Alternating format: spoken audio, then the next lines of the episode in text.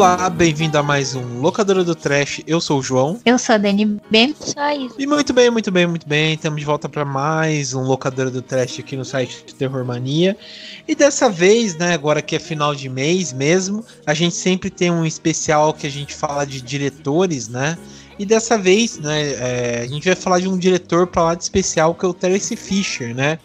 Então, só para lembrar, todo final de mês a gente fala de grandes diretores de horror.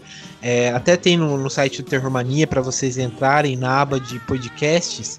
Tem grandes diretores de horror, né? Vocês clicam lá e a gente já falou de outros diretores, né? Como David Lynch, é, o Alfred Hitchcock, George Romero, John Carpenter e agora a gente vai falar do Terence Fisher, né? Que é de outro país, a gente tá procurando fazer, mudando então os países, né? É, esse que é um diretor britânico. A gente vai comentar um pouco sobre ele, sobre as produções dele e também na sua incursão dentro da Hammer, né? Mas beleza, vamos só para os recados e a gente já volta para falar um pouco sobre o Terence Fisher.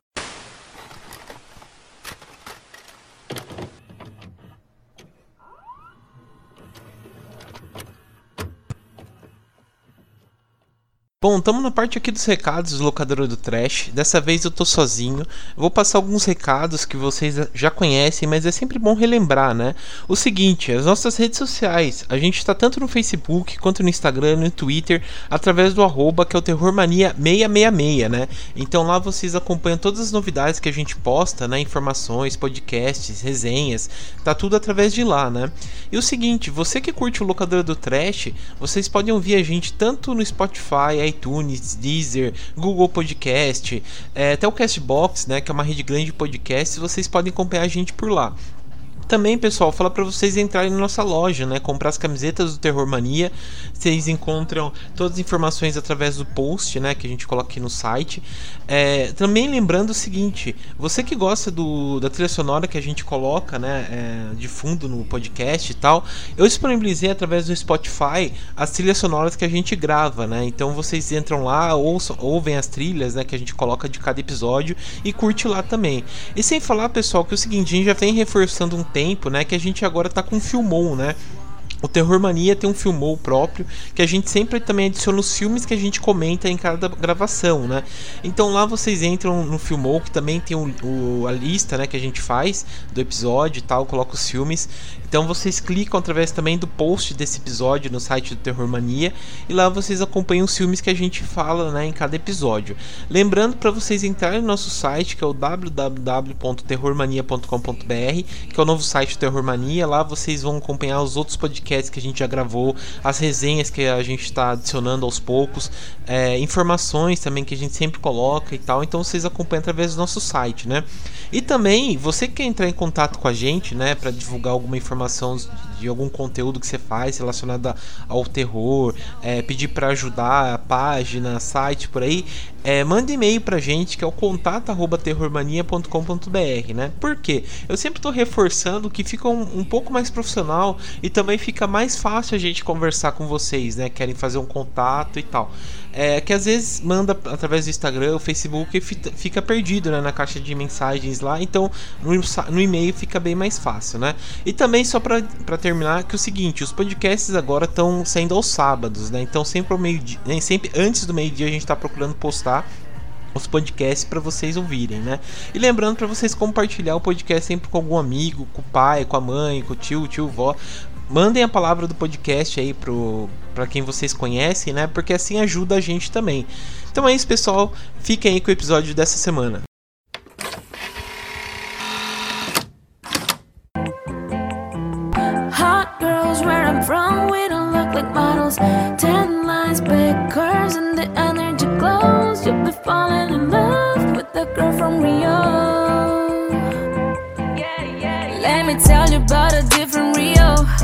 Bom, pessoal, então estamos de volta. Uh, a gente vai comentar um pouco aqui sobre o Terence Fisher. É, é interessante até, eu estava pesquisando aqui algumas coisas em relação a ele, principalmente a biografia dele, né? Ele, como eu disse, ele é um ele é um diretor britânico, né? Ele foi muito influente, principalmente no começo do século XX. Ele fez várias produções, não só de, é, de horror, né? Ele fez outros filmes um pouco mais fantásticos, né? Como era comum daquela época. Mas eu acho que foi no terror que ele realmente é, se identificou, né? É até interessante que muitas da, das obras que ele fez é muito relacionado ao um pouco sobre o cristianismo, né? Somente do bem contra o mal, o, o, o, personagem principal que tem aquela virtude muito grande, não sei o que, né? Que é, virou uma característica das suas produções, né? E também é interessante que ele é, marca também a parceria que ele faz, né? Entre o Peter Cushing e o Christopher Lee que eles fizeram vários filmes depois juntos, né? É, até é interessante que o, o, primeiro filme que o Terence Fisher faz, né, pra, pra, pra Hammer é o, o, principal, é o filme principal que tem o Christopher Lee, ele entra dentro do, desse mundo do horror e tal, então é, é bem legal isso.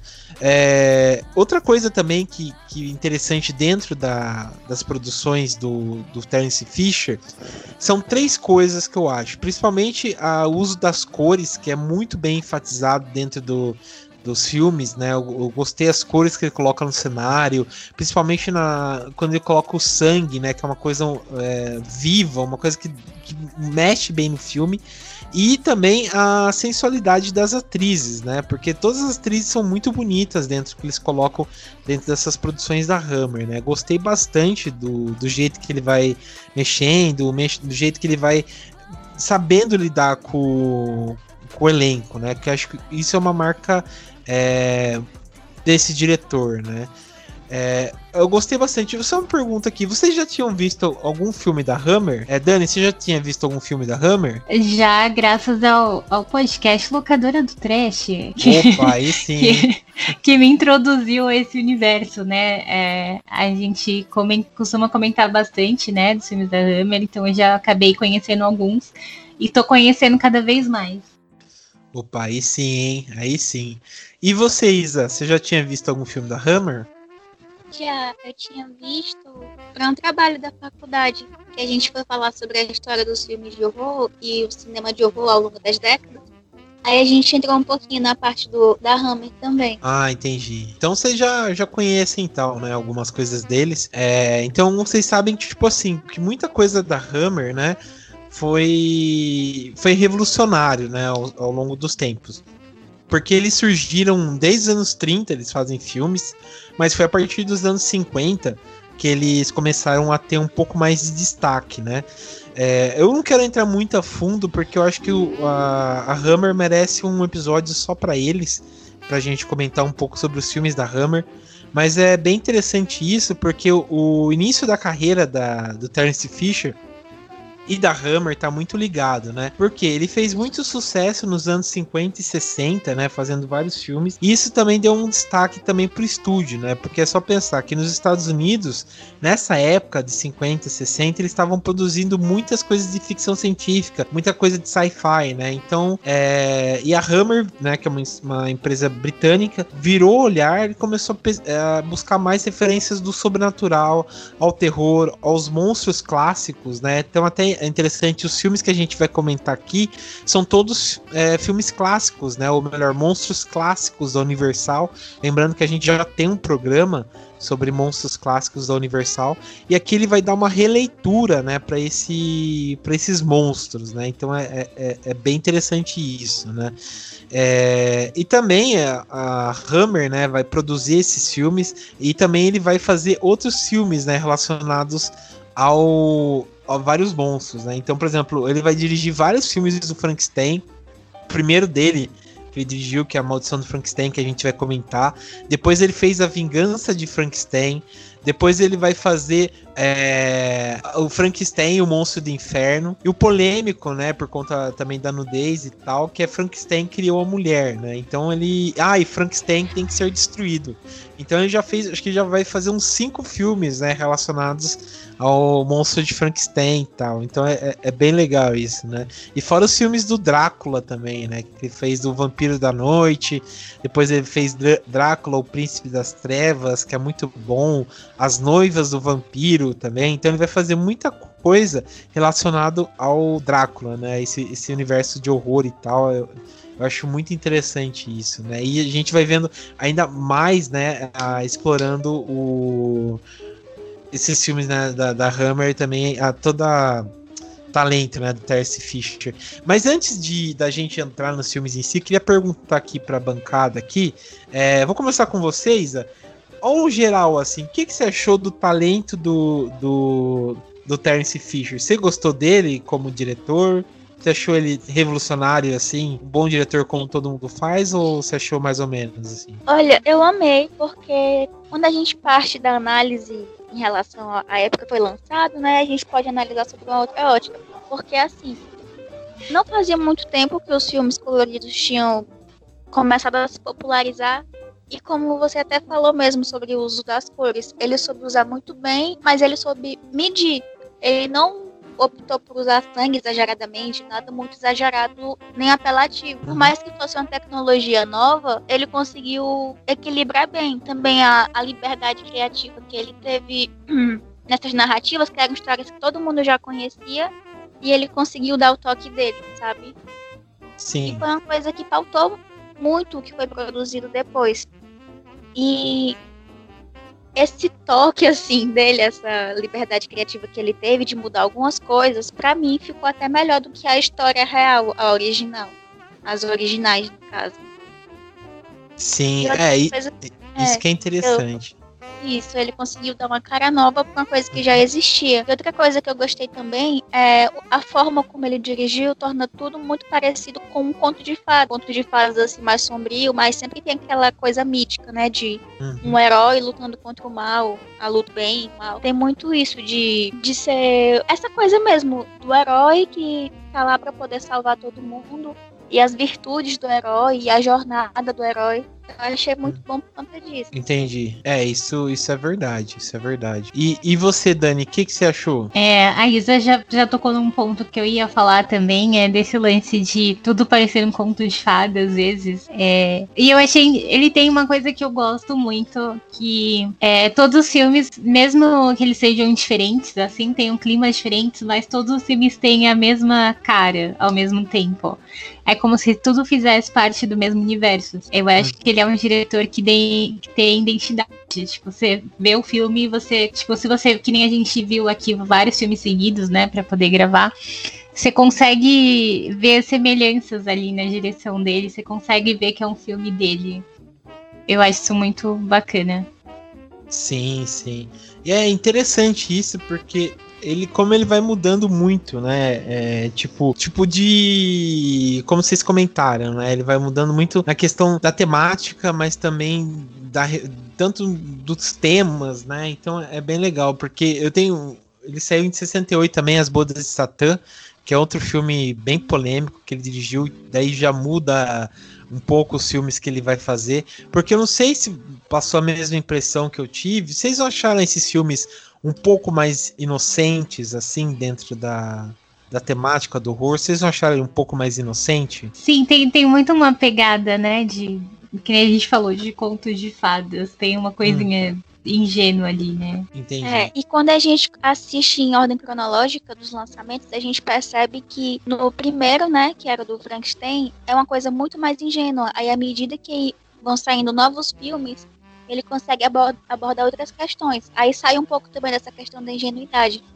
Os dois últimos, né, em ordem cronológica, que a gente assistiu, que é o do lobisomem e o fantasma da ópera, ele já sai um pouquinho disso, dessa coisa assim mais conto de fadas, e ele consegue colocar outros elementos. Por exemplo, no da Maldição do Lobisomem, a gente consegue observar muito mais da maldade humana na figura daquele personagem do. Não sei se é um duque, um marquês, enfim, mas à medida que os anos e ele vai passando e que ele vai amadurecer o diretor, a gente consegue perceber também esse amadurecimento, sabe? Aí um pouco da conto de fadas que era início. Apesar de não deixar de ter essa, essa estética, assim, essa água de fada, mas é como se fosse ficando mais sombrio. Sim, sim, é a partir dos anos que ele vai fazendo vai ficando mais sombrio mesmo, né? Os filmes, né? Muito acho que pela questão do tempo também, né? Da década que vai passando, tipo, não dá para ficar fazendo as mesmas coisas, né? Sempre, mas é bem interessante isso, né? É, e achei bem legal mesmo. O, e a dupla também, né? Do Peter Cush e do Christopher Lee. Achei demais eles fazendo os filmes juntos. Eu gostei como eles trabalharam, né? E fizeram e tal. Vocês gostaram também? Vocês acharam interessante essa parceria? É, ah, ainda nem, o que você achou? Ou, ou Isa? é, eu gostei. Assim, tem um entrosamento incrível, né? Eles dois. E por mais que sejam personagens diferentes nos outros filmes, mas você consegue você se apega àquela história, por mais que você tenha acabado de ver ele em outro filme, mas em cada história eles entregam o personagem assim completamente. E tem um entrosamento muito bom entre eles dois. Eu gostei. Eu até estranhei nos filmes que não tinha a dupla. É, eu du também. Dupla, dupla de sucesso. É, bem isso mesmo. Eu também, eu também achei estranho depois quando não, não tinha os dois. É, e você, Dani, gostou? Ah, eu gostei, eu concordo a Isa. Acho que muito bem ali a união dos dois e é, é uma coisa meio tipo diretor. Sempre tem esses diretores que pega ali um ator e tal e, e acaba fazendo vários trabalhos juntos, né? Bem bacana. Isso é verdade. Of these Hammer horror productions were directed by Terence Fisher, who explored themes of spirituality and religion in all of his films, due in part to his strict Christian Science upbringing. Vamos então passar um pouco sobre, falar um pouco sobre os filmes. Vamos começar com o primeiro aqui, é A Maldição de Frankenstein de 1957, que tem, acho que é, marca o primeiro filme do Christopher Lee como na, já tinha feito outras produções, né, claro, mas dentro do terror, esse é o primeiro filme que ele vai fazer. E é um filme totalmente. Ele vai pegar, acho que esse é o primeiro filme que ele vai fazer que vai pegar outros filmes, né, da, da Universal, filmes clássicos da Universal, e vai dar uma, como a gente comentou, né, vai dar uma reviravolta no, no tema, né, então ele vai pegar a base, né, do livro da Mary Shelley e vai dar uma, uma reviravolta, né, então ele é totalmente diferente daquele Frankenstein que o Boris Karloff fez, né, no filme, aqui é um outro tipo de, de monstro, né, acho que é até um, um monstro mais é, características mesmas, né, de monstro, né? Não é o Frankenstein que, sei lá, a cultura pop é, mostra pra gente, né? Aquele, aquele cara durão, é, durão que eu digo, tipo, na forma de andar, com pregos no pescoço e tal. Aqui ele parece mais um morto-vivo, né?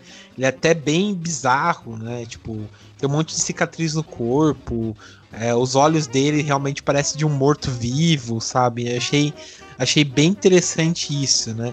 E ele começa é, pelo final, né? Que é outra coisa de roteiro que eu achei bem interessante aqui, né? Que ele coloca.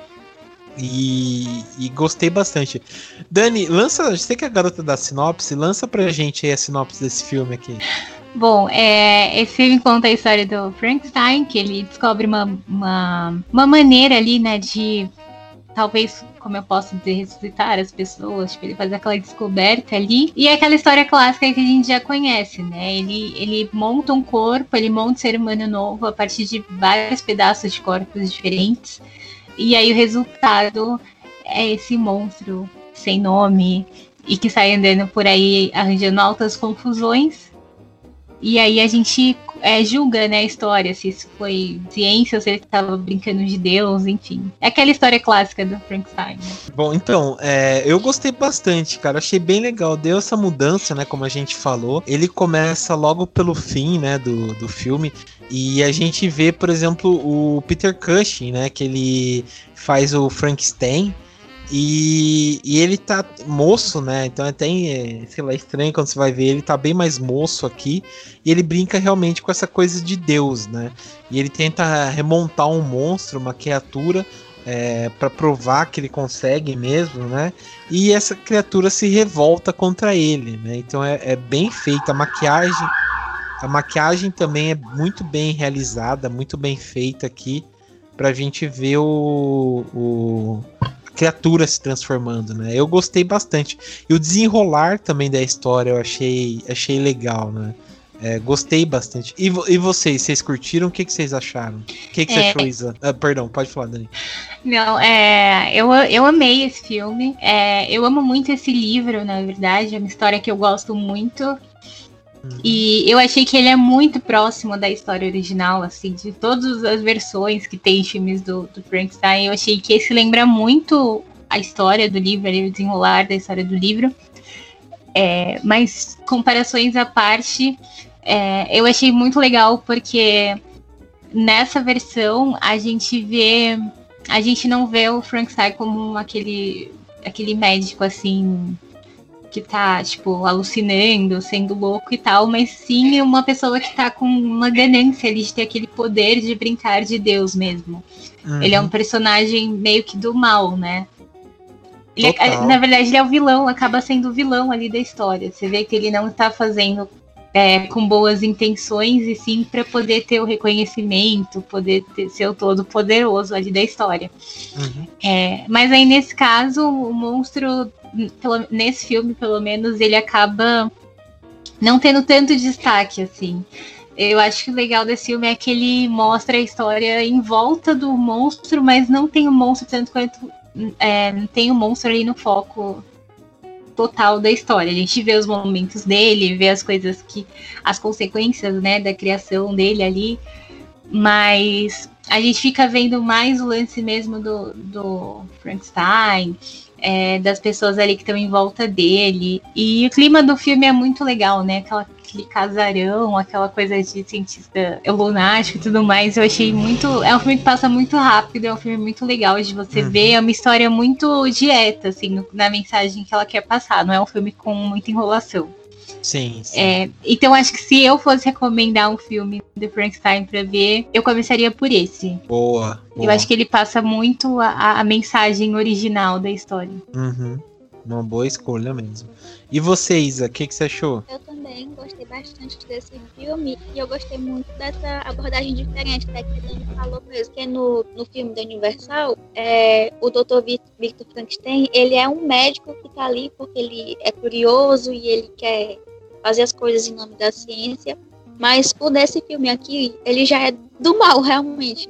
Porque ele tá fazendo isso por maldade e ele não tem, não tem escrúpulos, né? Ele vai atrás das pessoas, ele até assassina pessoas para poder conseguir o que ele quer. E a gente percebe que essa índole dele não é só em relação à ciência, porque ele também age, age dessa, mesmo, dessa mesma maneira com as pessoas ao redor dele. Aquela empregada da casa dele, aquele o mentor dele também, a prima Sim. dele. Aí você percebe que não é pela ciência, é porque ele realmente é mau caráter. E tem muita essa diferença desse Victor para os outros Victor, sabe? Uhum. E outra coisa também que eu achei diferente nesse filme que eu gostei é que o Frankenstein, ele, o, o monstro no caso, ele não é aquela, aquele casco vazio que faz as coisas por acidente ou porque é irritado. É porque ele realmente tem aquela maldade nele, porque ele é um monstro. E ele faz as coisas sabendo o que ele tá fazendo, de certa forma. Não Sim. é aquele Frankenstein mais inocente que machuca as pessoas, mata as pessoas por inocência. Esse daqui, ele realmente ele tá com raiva e ele quer destruir as coisas.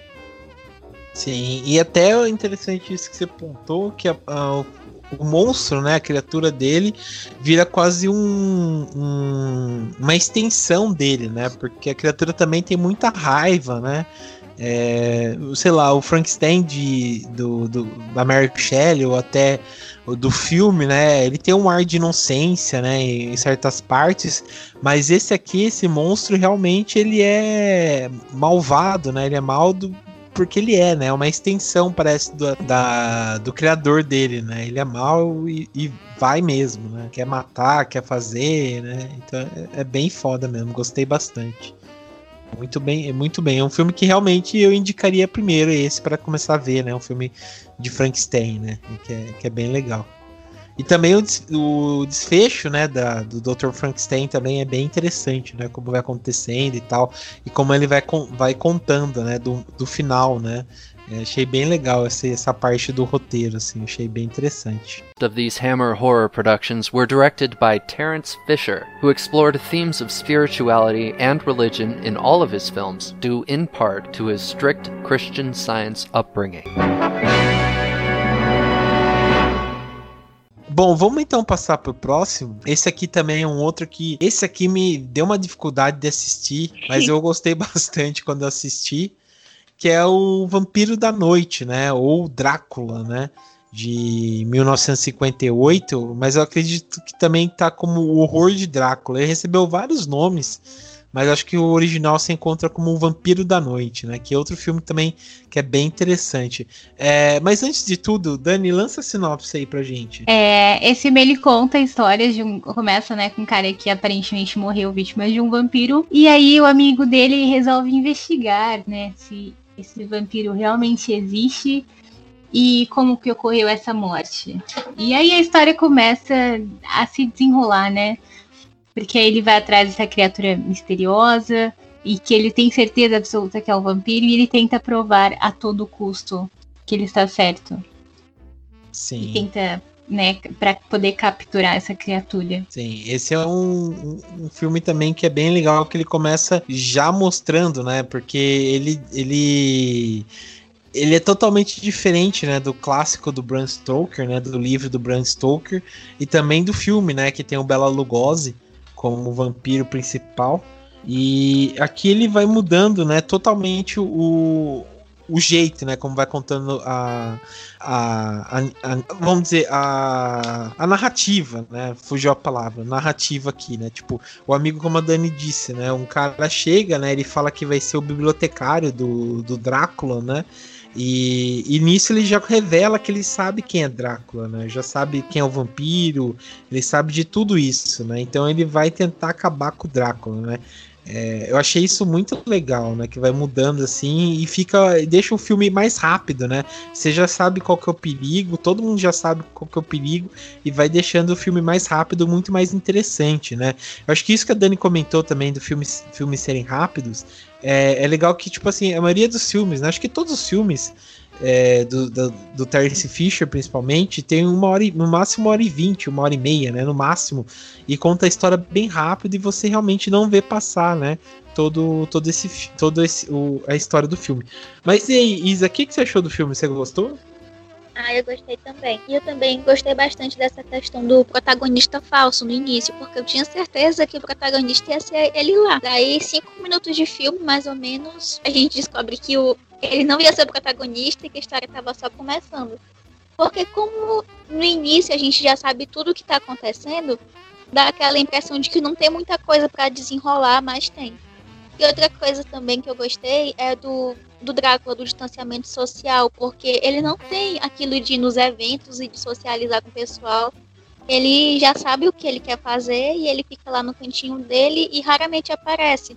Tanto que ele aparece poucas vezes no filme, mas todas as vezes que ele aparece dá aquele impacto. Né? Acho que até pela figura dele não surgir muito assim pra gente, cada aparição do Christopher Lee como Drácula é, é um evento. Sim, sim.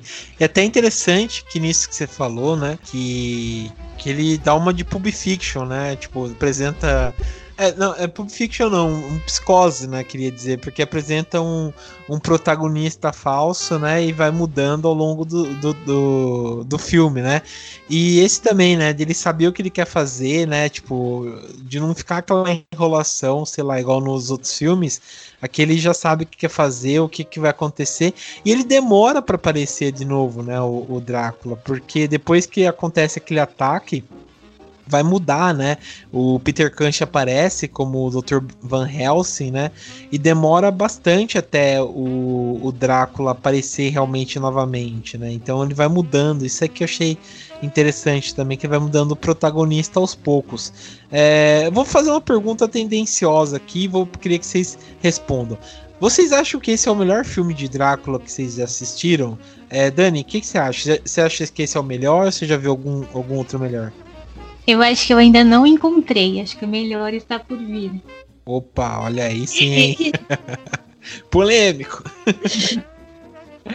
e você, Isa? É, até o momento é esse daqui, mas eu acho que é por causa do Christopher Lee, aí eu sou muito suspeita para falar. Não, é, eu acho que o Christopher Lee é o melhor Draco, mas não acho que esse é o melhor filme do Draco. É justo, é justo. É, eu acho também, eu, go eu gosto desse filme, mas eu também não acho que é um dos melhores filmes de vampiros e tal.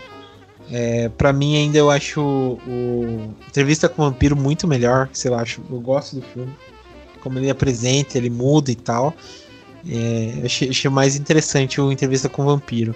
Mas é, é, um bom filme, eu gostei bastante. Ele é um filme também, tipo, é, tem uns elementos bem teatrais, né, no filme. E o Peter Cushing está muito bem, né, como o Dr. Van Helsing. O Christopher Lee parece que ele nasceu para ser o Drácula, né? Esse já é o segundo filme que ele vai fazer é, dentro da Hammer, se eu não me engano que ele é um vampiro. E aqui ele fica marcado, né? A carreira dele toda, né? Foi marcada por ser o Drácula, né? Porque ele realmente dá cara, né? Ele parece mesmo um, um, vampiro, assim, né? Tipo, a imponência dele, o jeito que ele anda, é, é, bem legal, né? Eu gostei bastante dele como Drácula. Acho que parece que ele nasceu para ser isso, né? o Drácula, né? E a história toda, como é contada, achei bem, bem foda mesmo. Né? E até o Drácula também se abusa lá. Eu falei, nossa, é o Drácula comedor de casada, né? Porque ele vai atrás Eu falei a mesma coisa enquanto eu tava assistindo esse filme. Fiquei, nossa, né? Igual aquele meme lá. Você é o famoso comedor de casada. Porque, tipo, ele é muito assim, né? Ele não tá nem aí. Ele vai em cima de outro, várias mulheres, vai pegando, não tá nem aí, né? Isso aí que eu achei, achei interessante. Né? Ah, ele, ele vai viver pra sempre mesmo, não dá nada. É. é bem isso mesmo, né? não dá nada mesmo. Mas eu gostei, achei bem legal mesmo, né? E o Peter Cushing também tá, tá bem. tá bem nesse papel, né? Como. como o, como caçador de vampiros também, né? Achei, achei bem legal. É... E também os elementos, tem uns elementos teatrais que eu achei interessante nesse filme. Do, dos, até dos planos, né? Do cenário e tal, achei bem legal. Eu gosto muito da, da narração que tem, assim, em algumas partes do filme, sabe? Sim, é, sim quando o cara lá é mordido e ele vai contando é, como ele tá se sentindo. E aí ele fala assim: ah, enquanto eu estiver consciente e tiver domínio sobre o meu corpo, eu vou, vou tentar resolver isso, né? Vou tentar pegar esse cara. É, eu acho que dá um clima. Eu adoro essas narrações, acho que dá um clima muito legal pro filme. E a gente vê que isso foi usado em muitos outros filmes de vampiro, até no Crepúsculo. Mas é. Não, mas eu falo que, que é um, um lance assim que ele usa no filme que eu acho que trouxe um plus a mais pra história. Tipo, é muito interessante. Porque é. acho que é uma curiosidade que a gente tem, né? De saber, nossa, como será que a pessoa se sente quando é mordida ali pelo vampiro? Sim, sim, isso que, que é legal também. E, e também, Só né? Visualmente também eu gostei muito desse filme, assim, na questão estética. É, assim, é, os cenários e o uso da cor nesse filme, acho que de todos os que a gente assistiu foi o que mais me agradou. Tanto na parte do Drácula, que normalmente a gente associa ao preto e tal, Nele não, tem muito uso de azul e vermelho, para ter aquele contraste em relação ao, ao sangue, né? Que uhum. sempre aparece nas cenas do Drácula. E o azul lá do ambiente onde ele tá, eu achei muito bonito. É, me lembrou muito o Hotel Transilvânia, o desenho. Acredito que eles tenham se inspirado visualmente nesse filme, porque lembra muito, tem uma estética muito parecida. Sim, e o, o protagonista também, né? Ele parece um Christopher Lee, assim, também. Sim, até a roupinha, o rosto, parece bastante. Sim, foi bem foi bem inspirado mesmo, né? Dos monstros clássicos e também na, na no filme mesmo, né? Então é, faz, faz parte, né? E, E também eu gostei, tipo, do plot twist, né? Do roteiro no final, que mostra onde que tava o caixão do Drácula, né? Que tava na casa do cara depois, né? Achei bem legal, achei bem interessante. Of these Hammer horror productions were directed by Terence Fisher, who explored themes of spirituality and religion in all of his films, due in part to his strict Christian Science upbringing. Vamos então passar para o próximo filme. O próximo filme aqui é A Múmia, de 59, que também foi uma produção bem é, inovadora, né? Que mudou, como posso dizer, o, os filmes, né? Tipo, o jeito como foi filmado. Lembrando que esse também foi outro filme que o Boris Karloff interpretou, né? Depois do Frankenstein, interpretou esse daqui. E dá também uma reviravolta na história, né? Da, da múmia. É, você comentou que você não conseguiu assistir, né, Dani? Esse eu não vi. Vou, vou, confiar na opinião de vocês. Mas é. Isa, você quer fazer esse papel de dar sinopse do filme? Pode ser. É, um grupo de historiadores, pesquisadores, eles vão fazer uma escavação no Egito e nisso eles encontram uma tumba lá, muito bonita e tudo, só que era sagrada para eles. Aí um dos moradores de lá avisa, diz para não mexer, diz que aquele lugar é sagrado para eles e que não era para fazer nada ali. Uhum. Só que daí eles começam a mexer em tudo e acabam lendo o pergaminho que invoca uma maldição lá daquele, daquele local. Aí o filme começa a partir disso. Aí o decorrer da história é o desenrolar dessa maldição aí que eles ativaram. Sim, sim. É, Eu não, tem... sou, não sou boa, não, mas é isso aí. mas foi, foi, uma boa, foi uma boa sinopse. Foi uma boa sinopse. mas o. É interessante como ele muda, né? Não sei se vocês assistiram o filme clássico, né, do, da Universal é, com o Boris Karloff, aqui ele muda bastante o jeito, né? Tipo, a gente começa de novo, né? Tem um, o Peter Cush, né, no elenco, que ele faz um arqueólogo também. E, e ele, ele, ele, o pai e o tio vão para o Egito, né, para fazer uma escavação, só que ele não pode participar das escavações por conta que ele sofreu, sofreu um problema no, pé, no pé, então. E ele não pode, né, participar. Então, eles realmente vão, é, reviram esse túmulo e acorda uma múmia, né, sagrada. E eles vão para Inglaterra e tal, e a múmia também vai atrás deles, né? Eu achei isso bem legal. E muda bastante, né, a temática, porque na, no filme, né, clássico, a, todo o filme se passa dentro do Egito e a gente vê o, a múmia, né, ganhando vida, virando aquele ser dentro do, do Egito, né? E matando as pessoas e aquele muda de novo, né? Vai pra Inglaterra, achei bem legal. E a múmia também tem um, um pesar assim bem melancólico, né? Bem é, triste, né? Quando ele vai contando, achei bem legal. É, você gostou dessas temáticas aí, é, Isa, da, da, tristeza da múmia ou até de todo o filme, assim? Você gostou ou você achou dispensável? Eu gostei. Eu vi onde eu fui alguns comentários de algumas pessoas sobre o filme Muita gente não gostou do flashback explicando a história da múmia, mas eu hum. gostei. Porque nisso, quando a gente entende o que realmente aconteceu com ela e porque ela tá naquela situação, dá até um meio de humanidade, né? Porque você sabe que ela tá ali, porque ela tá sofrendo. Eu vou contar exatamente o que aconteceu, porque o filme é antigo e essa altura muita gente já sabe o que acontece, mas uhum. a múmia se tornou múmia porque a, uma, digamos que uma sacerdotisa lá, que ele amava, ela faleceu e ele tenta ressuscitar ela por meio uhum. de um pergaminho. Só que nisso ele não podia fazer, porque era considerado errado para a religião deles. E ele é condenado a perder a língua e ser, ficar lá, junto com ela na tumba, como se fosse um guardião dela por toda a eternidade. Daí ele tem que hum. ficar lá em pé, sem a língua, todo enfaixado, enquanto ele tá vivo. Aí nisso, passam, acho que são 400 anos, né? 400, 500 anos. Enfim. É, por aí. É, acho que era 400 que eles comentam, se não me engano. Daí nisso é onde entra essa parte da escavação, que as pessoas vão lá e profanam esse túmulo. Uhum. E eu achei o flashback, quando a gente entende essa parte da história, antes de tudo começar, eu achei necessário. Eu gostei. E o, os egípcios loiros dos olhos azuis. É, isso que. que é, é bem, sei lá, né? Estranho, né? E triste.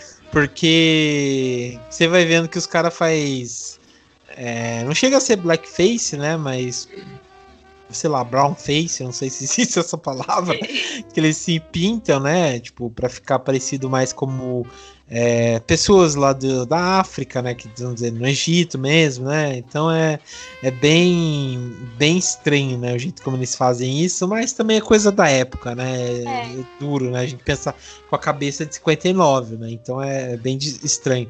Mas eu, eu gostei, eu achei o flashback essencial, porque assim Uh, eu até gostei desse filme porque mostra também como o Christopher Lee, em certos momentos, ele é bem humilde, né? Porque, tipo, ele ganhou bastante notoriedade fazendo Drácula, né? E aqui ele volta, né? E faz a múmia, né? Que ele vira quase. não tem nenhuma fala para começar. É, e ele não aparece o rosto dele, né? Ele fica o tempo todo enfaixado. Daí ele parece que ele tá todo o tempo sujo de lama, né? E ao mesmo tempo ele não fala nada e, tipo, ele faz o filme, sabe? Então eu gostei muito disso, né? Não deu uma de estrelismo, né? Porque até uma curiosidade que quem era para fazer o, o, a múmia, né? No, no filme clássico da. Ah, não, perdão, esqueci. Eu errei. Tá certo, né? Era o Boris Karloff que eu confundi. Que quem era para fazer o Frankenstein na, na, produção lá da Universal era o Bela Lugosi. E o Bela Lugosi não aceitou fazer porque não tinha nenhuma fala. Então eles contrataram o Boris Karloff para fazer. Eu confundi o, os monstros.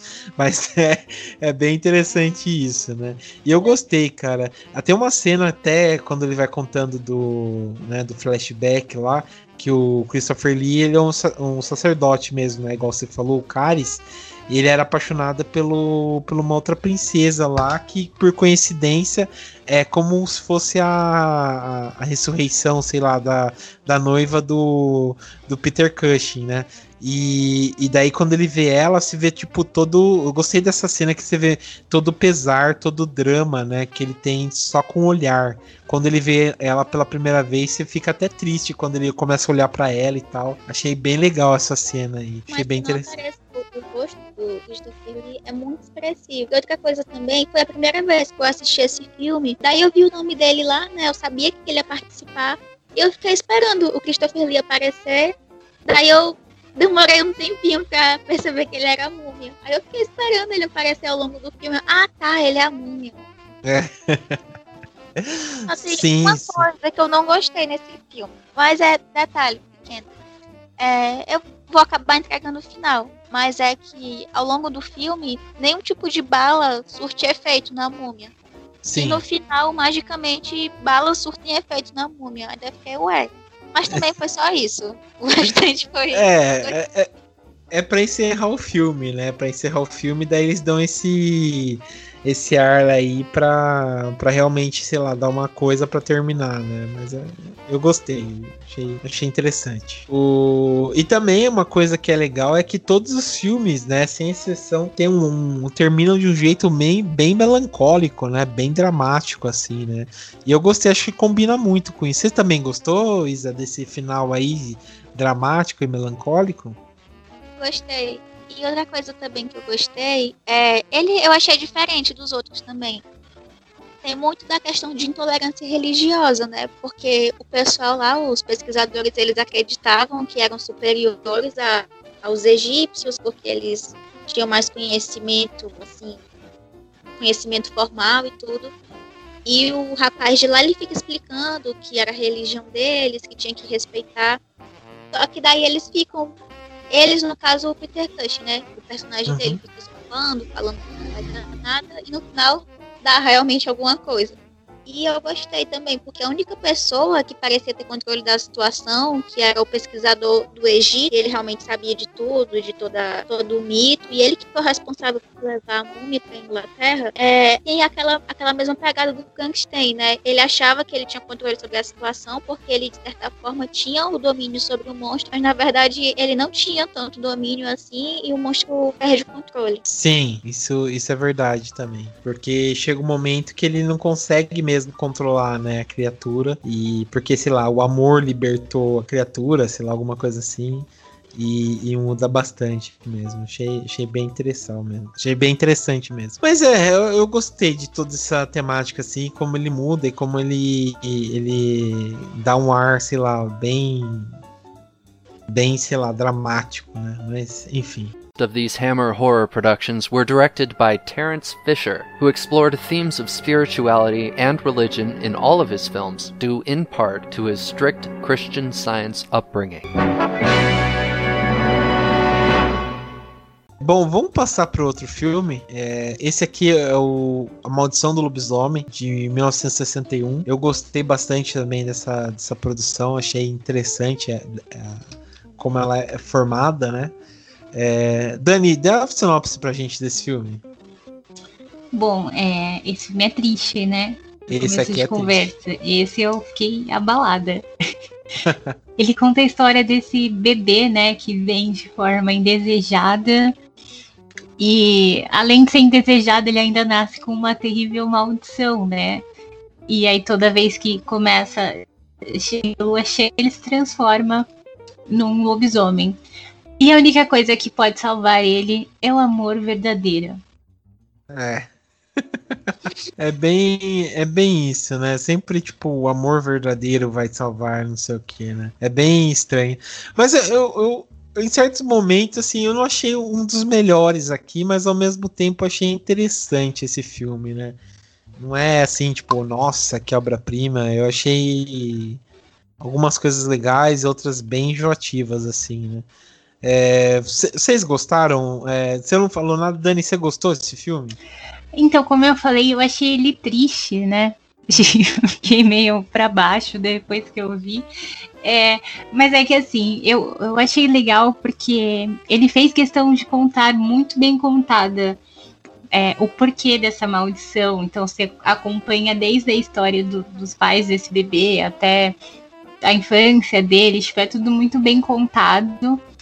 É, então você consegue ver ali os sentimentos dele em relação a essa transformação que ele tem, é, como ele aprende a lidar com isso no decorrer do tempo. É, isso eu achei muito bacana. É, mas eu, eu até que gostei desse filme. É que eu não achei ele assim, eu não achei ele aterrorizante. Eu não fiquei assustada com o, o lobisomem, né?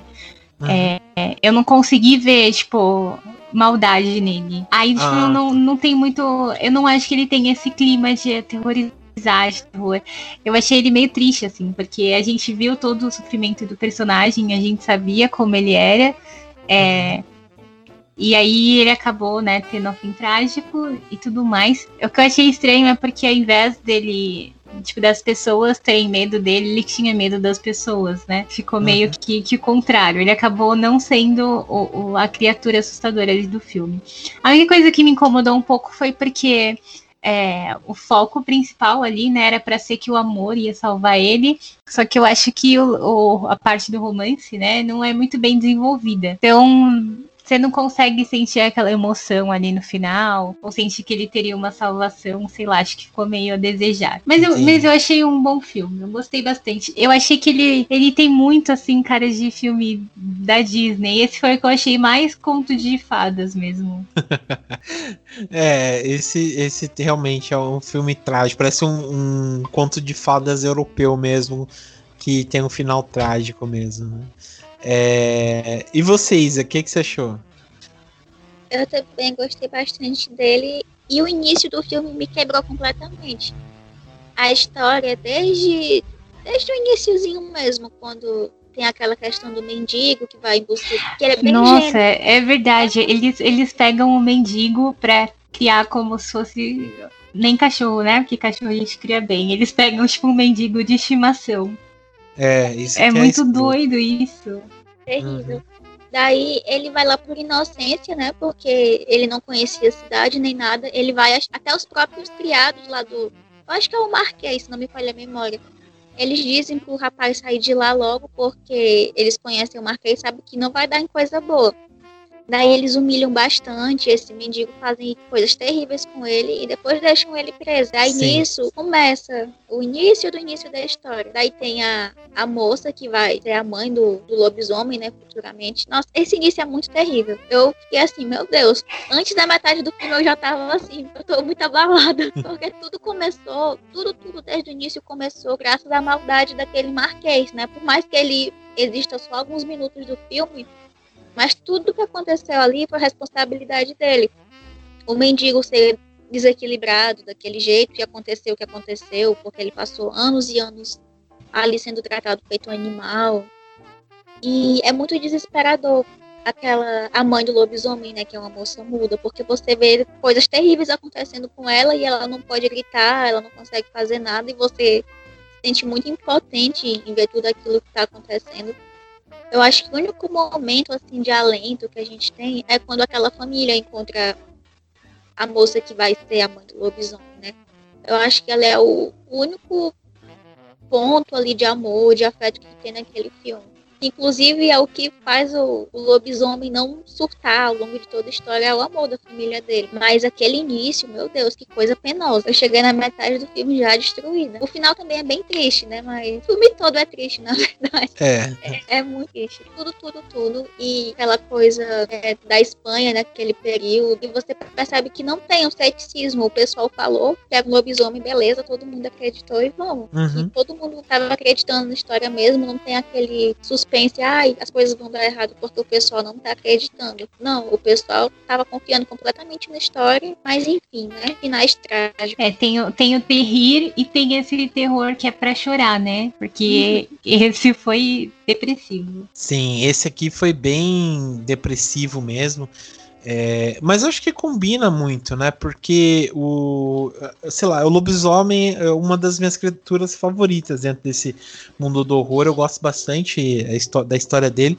E todo filme de, de lobisomem, querendo ou não, tem um final bem trágico, né? Bem tem um drama assim envolvido, né? Por conta da criatura e também por conta da história em si, né? Do cara é, se transformar numa criatura e ser obrigado a ter esse lado animal e matar os é, para sobreviver e tal, e não sabia o que que é, né, aquilo lá dele. Então é como se fosse um fardo, né, uma coisa horrível, uma doença que ele carrega. E eu acho que combinou muito bem como o Terence Fisher explorou isso, né? Porque como vocês estavam falando, ele realmente ele tá é, à mercê, né, dessa maldição e ele não quer viver isso, né? Até interessante que o quem faz esse esse papel principal é um, o Oliver Reed, que é um puta de um ator. É, ele tá bem começo de carreira, ele tá um pão no, no filme, né? E ele tá muito bem, cara. Eu gostei bastante dele nesse, nesse filme. Ele tinha feito uma outra produção é, de 1971, se eu não me engano, que chama Os Demônios, que é um filme bem polêmico também. E aqui ele mostra novamente uma, uma toda uma, uma, uma desenvoltura, né, para essa produção aqui, né, principalmente para o final, que o, vamos dar um spoiler aí, né, que o pai dele é obrigado a matar ele, né, então achei isso bem dramático, né, gostei bastante, né, e o interessante é que ele é baseado num livro, que até uma curiosidade que eu estava pesquisando, que ele é baseado num livro, né, do Guy Endory, que chama O Lobisomem de Paris, né? Mas como o, o pessoal lá da Hammer conseguiu uma locação para filmar, uma locação que tipo iam destruir porque eles tinham filmado um outro filme lá. Eles conseguiram negociar e conseguiram uma locação. Eles mudaram toda a história do filme para se passar na Espanha para aproveitar as locações que já estavam lá, né? Achei bem interessante isso, né? Que o filme originalmente era para se passar em Paris, mas eles conseguiram mudar para Espanha, né? E, isso também, tipo, acho que cai muito, né? Pela, pelo jeito como é tratado as coisas, né? Até a, a a, a, arquitetura, se for pensar, acho que combina bastante. As cenas lá que o lobisomem tá fugindo, ele tá se apoiando nas casas, né? Então vai mudando todo aquele. Vai mostrando que todo aquele lado animalesco dele, né? Achei a maquiagem também muito bem feita. As cenas de transformação dele achei bem legal. Se bem que a gente só vai ver o lobisomem no, no final do filme, né? Por completo. Eu acho que só no final do filme, se eu não me engano, né? Ou, ou ele parece. Sim. Novamente, só no final. É. Só na cena que ele vai preso, a primeira vez que ele aparece realmente é aquela. Como... Uhum. E, é bem e é bem interessante que a maquiagem também é bem feita, né? Porque ele mostra um outro tipo de lobisomem e nesse aqui ele tá parecendo um tipo, sabe quando fica naquela naquele meio de transformação entre o, o lobisomem, a criatura, entre o homem e tal, né? Então, tipo, ele ainda tem umas faces humanas, mas ao mesmo tempo ele parece um lobo, né? Até aquela orelhinha dele para cima e tal, né? Eu achei bem legal, achei bem interessante. É, ele, tipo, vai crescendo as patas e tal, achei, achei bem legal aí. Achei bem interessante, um bom filme mesmo, bem melancólico, bem triste, mas é um puta de um filme mesmo. Eu acho que outra coisa que faz a gente se apegar tanto com esse protagonista é porque justamente a pessoa que tem que carregar esse fardo é uma pessoa muito empática, uma uhum. pessoa que ama todo mundo, uma pessoa gentil e que prefere morrer até que viver nessa situação. Tanto que ele pede, né, várias vezes que matem ele porque ele não quer uhum. matar mais ninguém. Acho que isso Sim. faz a gente sentir muito por ele. Sim, isso, isso é verdade mesmo. A gente fica é, triste, né? Tem esse lado. E todos os filmes que pegam um pouco de lobisomem tem isso, né? A pessoa quer morrer porque não quer fazer mais isso. Até tem, tipo, o lobisomem americano em Londres, né? O, quando o cara descobre, o David descobre que ele é um lobisomem, ele quer morrer, né? Ele pede para morrer e tal. Ah, tem um, um, filme clássico do. do. Ah, ai, Patrulha Monstro lá, né? Deu a louca nos monstros que o lobisomem lá principal ele tenta se matar de todo jeito. Até tem uma cena bem impactante que ele se su tenta suicídio com um monte de remédio, um monte de coisa, só que ele não consegue por conta da maldição, dele volta à vida. É, é, bem interessante isso, e todo lobisomem em filmes de terror tem essa, essa coisa, né? Dele não querer ser. Ele fica. É uma, uma maldição mesmo para ele, né? Então eu achei bem legal. Um dos melhores filmes que eu já vi também de lobisomem. Of these Hammer horror productions were directed by Terence Fisher, who explored themes of spirituality and religion in all of his films, due in part to his strict Christian Science upbringing. Bom, uh, vamos passar então para outro filme que esse aqui sim eu amei, amei de paixão, até favoritei no meu filmou, que eu gostei bastante. É, vocês já, já assistiram esse O Fantasma da Ópera? Sim. Tipo, tirando tirando esse esse aqui que a gente assistiu, vocês já tinham assistido uma outra produção do Fantasma da Ópera? Ai, sim, eu amo musical, né? Então eu já assisti. Eu, eu também. Você já tinha visto também, é, Isa, outra produção? Já, eu tinha visto, mas fazia bastante tempo, aí eu tinha até esquecido como que eu me senti em relação a essa história. Entendi, entendi. Puta, eu, eu gostei bastante, cara. Eu eu já tinha visto outros filmes também do, do Fantasma da Ópera. Eu tive o prazer em 2018 eu consegui ir assistir lá na São Paulo o musical, achei também puta de um musical, gostei. E achei, e achei foda, cara, quando ele coloca aqui. E também tem outras mudanças, né? Que ele coloca, o Trance Fisher colocam aqui e muda bastante. Mas, Dani, dê a sinopse pra gente desse filme. Bom, é. Desculpa. Esse filme começa com, a, é, uma, com uma cantora, né, do, da ópera, uhum. que ela vê um fantasma e aí ela acaba abandonando a peça, ela acaba se desentendendo lá com o diretor por causa desse fantasma que ela viu. E aí ele então é, contrata outra cantora, né, para colocar no lugar dela. Só que essa cantora também é, ela também começa a tipo ver coisas, eu ver coisas sobrenaturais. E ao mesmo aí além dos fantasmas, ela ainda tem que lidar com o diretor é, dando em cima dela, que é pior ainda. É. e aí começa a ter outro desconforto, né? E aí, em paralelo a isso, o, o namorado dessa atriz, ele acaba também querendo investigar esse lance do, do mistério em volta dessa ópera, né? Uhum. Desse fantasma, dessas coisas que estão acontecendo ali nos bastidores. Sim, sim. É, eu, eu gostei bastante. Achei um puta de um filme. Achei um dos melhores que eu vi desse, dessa lista. Eu gostei bastante. O, a questão do disso aí que você falou é, é legal porque é muito. É muito isso mesmo, né? Tipo, o cara. É, que, antes eu vou até falar um pouco das mudanças, porque no Fantasma da Ópera original, né? É, o fantasma se apaixona pela, pela cantora, né? Pela Christine. E ele tenta levar ela pra, pra ele, né? Tipo, todo, todo, todo filme é nisso, né? Ele fica apaixonado por ela, quer ter ela e tal, né? Mas ele não consegue, então fica tudo isso. Aqui nesse filme tem toda essa mudança o fantasma é apaixonado sim, mas pela voz da Christine, né? Porque em nenhum momento deu para entender e tal que ele é apaixonado pela Christine. É mais pela voz dela e pelo potencial que ela tem na obra dele, né? Então achei isso bem interessante, né? Porque ele leva ela à exaustão, né? Para tipo de praticando, de cantar e tal. Achei achei interessante isso, né? Que ele vai colocando. E mais para mim o verdadeiro é vilão do filme é o Lord Ambrose lá, né? Que, que também é o. Ele parece o Tião Gavião, sabe? Que ficava toda hora em cima da Penélope Charmosa. Ele parecia o Tião Gavião, ficava em cima das meninas e tal. E todas as meninas que ele que entram na, na, na, na peça, né? Ele tenta tirar uma lasquinha delas, né? Isso que é foda, meu. Pior coisa mesmo, né? Mas vocês gostaram bastante desse filme, dessa versão que o Terence Fisher pro, uh, coloca pra gente do, do Fantasma da Ópera? O que, que você achou, Isa? Ah, eu gostei. Essa mudança também sobre ele não ser apaixonado pela Christine, sim pela voz dela, eu prefiro desse jeito mesmo. Porque, eu não sei, fica, fica mais verossímil, sabe? Eu preferi dessa forma. E realmente, o vilão é o diretor lá da peça e tudo que aconteceu de ruim é por causa dele. Desde o tratamento dele com as cantoras, quanto o, os outros músicos, quanto até mesmo a própria existência do fantasma da ópera, é tudo culpa dele. Então, se Sim. tem um vilão nessa história, é ele.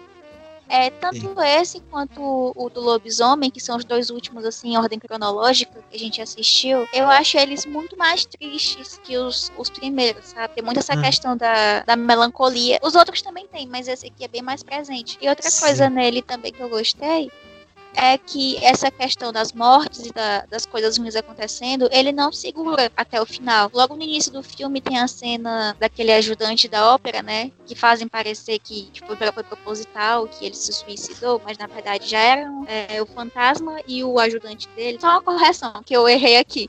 O fantasma ele não faz nada de ruim. Quem faz é um, um ajudante que ele tem lá uhum. e ninguém sabe muita coisa sobre ele, né? Nem mesmo o fantasma lá sabe nada sobre ele. No início eu pensei que o fantasma ele realmente fosse mal por essa questão dele ser obcecado pela voz da Christine, fazer ela cantar até exaustão, até bater na coitada. Uhum. Mas é como é que a pessoa não endoida, né? Vivendo ali. É, não, não tem jeito mesmo, né? A pessoa endoida mesmo. E você, Dani, o que, que você achou? É, eu, eu também, para mim foi diferente, né? Eu não, não tinha visto essa versão ainda. Eu também achei legal esse lance da, do fantasma ser apaixonado ali pela voz. Eu acho que deixa o lance da. Acho que faz até mais sentido, né? Dentro ali da história. É, e acho que ele também traz esse lance do vilão ser um, um humano, tipo, que a gente viu que tem como em todos os outros filmes, né? Uhum. Nunca é o, o, o, monstro, o fantasma em si, é sempre tem um ser humano que é pior que eles, que nesse caso aqui é o, né, o empresário, o diretor. Enfim, é, mas eu achei que esse filme é mais uma coisa ali de drama, é, tem mais o lance da, do musical mesmo. Acho que deixa um pouco a desejar em relação a ter uma coisa mais sombria, assim. Eu não achei um filme sombrio. Ô, louco, eu senti, eu senti, não, eu senti. eu senti um pouco de falta disso. Eu achei muito divertido assistir. Entendi. eu achei ele sombrio pra caramba, cara. Nossa, eu... pois eu achei o episódio do Glee, assim. Achei que tava tudo. Apesar, apesar que no Glee morreu muita gente, né? É, o é. Glee é o terror da vida real mesmo, né? Então... Puta, só morte bizarra. Mas, mas eu acho que é, é vale a pena. para quem só conhece as outras versões, eu acho que é muito interessante ver esse filme, assim. E o visual dele é lindo também, achei bem feito. Sim, é, é, muito bem realizado. Acho que foi um filme que também teve bastante orçamento para para fazer essa produção. Eu gostei. E, e também acho que outra coisa que também é presente, que é bem legal, é a presença do flashback, né? Que ele vai contando a história mesmo do, do fantasma, né? Do que, que aconteceu e tal, né? E você vê que ele, ele é outra vítima do Ambrose, né? Que ele, o fantasma, que era o, o sobrenome dele era Petri, professor Petri, que ele era um gênio musical. E ele, tipo, fez um monte de obras e no final ele foi passado para trás, né? Pelo Ambrose. E ele vai pra loucura, né? Ele tenta queimar todas a, as cópias, né, que ele vendeu pro, pro Ambrose. E nisso ele sofre esse acidente, ele fica deformado, né? Então achei, achei interessante isso, né? Gostei bastante.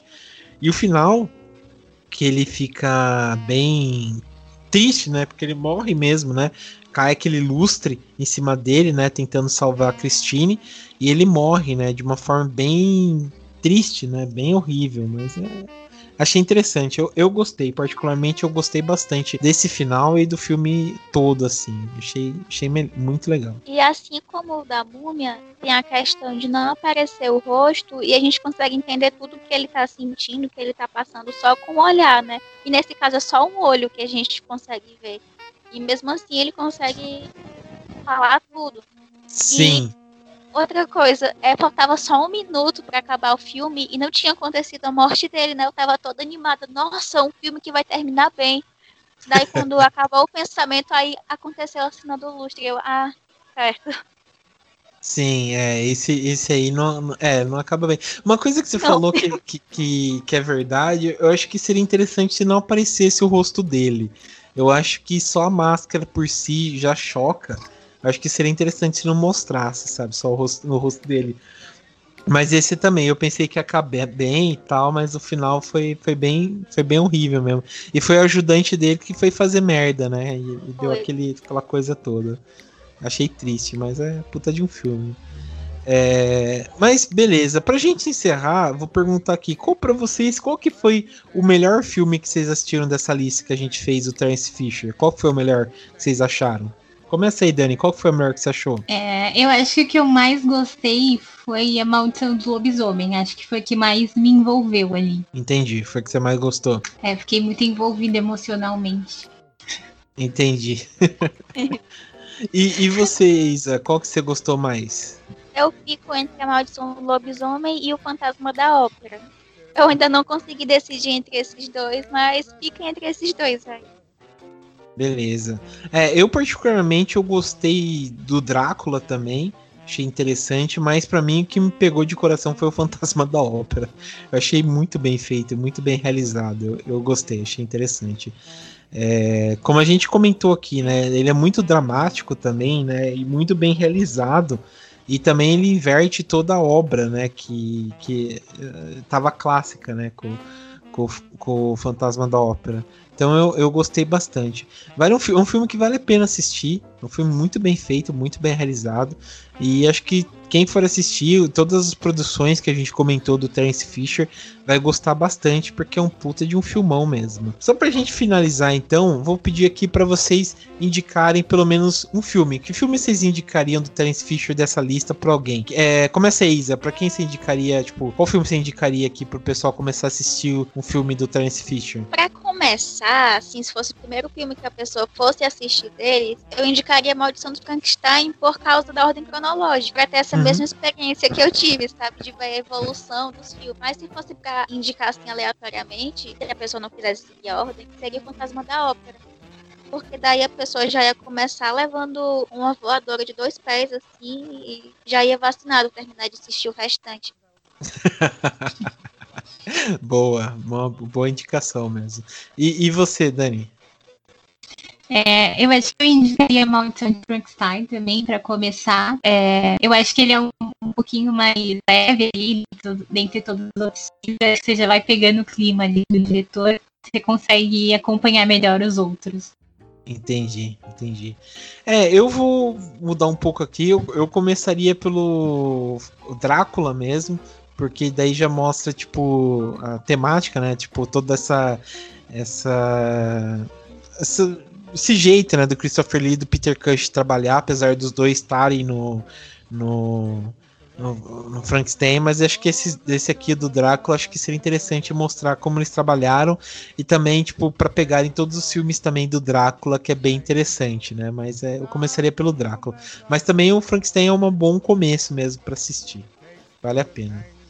É, mas beleza. Bom, então fica aqui, né, pra gente dos grandes diretores de horror. Vamos dar aquele checklist, aquele check a gente passou do Terence Fisher, que é um diretor muito bom, acho que todo mundo aqui gostou das obras deles, né? Teve um que a gente achou ruim, todo mundo gostou aqui. E é um filme que vale a pena vocês acompanharem a carreira dele e também pra gente fazer um programa à parte falando só dos filmes da Hammer, que vale bastante a pena. Mas beleza, então quero agradecer aqui a presença da Isa. Obrigado, viu, Isa? Ah, obrigado. Pá. E também obrigado, viu, pela presença, viu, Dani? Gratiluz. Gratiluz sempre. Então é isso, pessoal. Obrigado por quem ficou. Assistam os filmes aí, vocês vão gostar bastante. E até mais!